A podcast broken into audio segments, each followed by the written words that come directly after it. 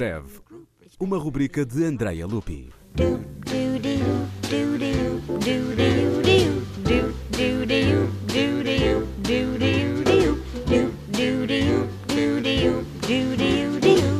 Para além de uma progressiva perda de audição que resultou numa total surdez, Beethoven padecia de inúmeras maleitas, dores de barriga, enxaquecas, ataques reumáticos, entre outras.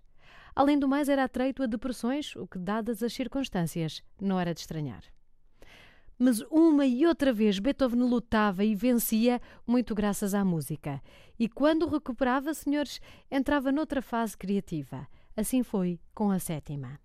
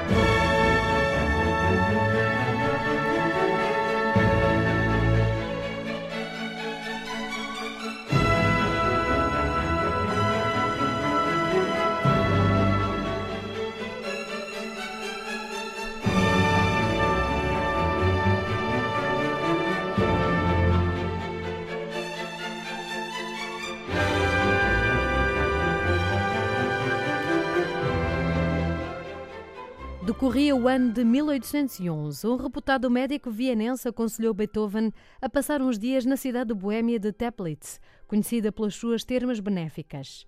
Acrescente-se que era uma zona neutra onde os diplomatas se reuniam enquanto decorriam as guerras napoleónicas. De regresso a Viena, Beethoven vinha com um novo alento e cheio de ideias para duas sinfonias. A sétima foi concluída em maio de 1812.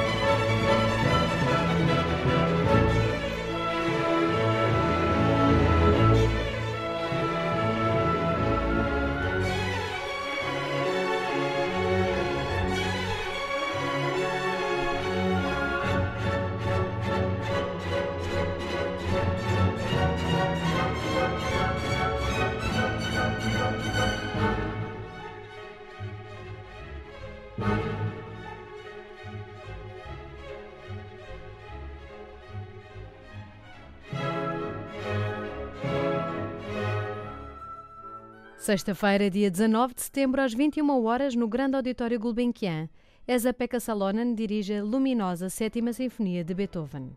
Mais informação em música.gulbenkian.pt